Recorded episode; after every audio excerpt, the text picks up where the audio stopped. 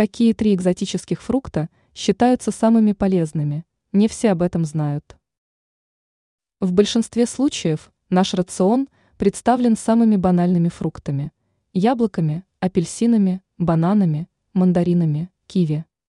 Несмотря на тот факт, что растут они в более теплых странах, назвать цитрусовые и бананы экзотическими продуктами сложно.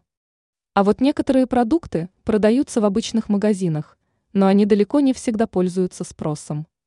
Однако включить их в рацион стоит не только по причине интересного вкуса, они могут оказать помощь в выздоровлении рациона. Какие три экзотических фрукта можно выделить? Манго.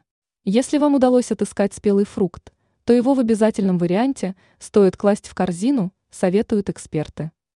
Это мощный продукт для омоложения и укрепления иммунитета. Мало кто знает о том, что в составе манго содержится огромное количество витамина А. Ананас. Этот фрукт знаком многим по новогодним праздникам, но позволять его себе нужно гораздо чаще. Ананас является отличным средством профилактики диабета и рака. Также продукт прекрасно влияет на сердце и сосуды. Кокос. Лучше всего покупать молодые кокосы, хоть они и значительно дороже.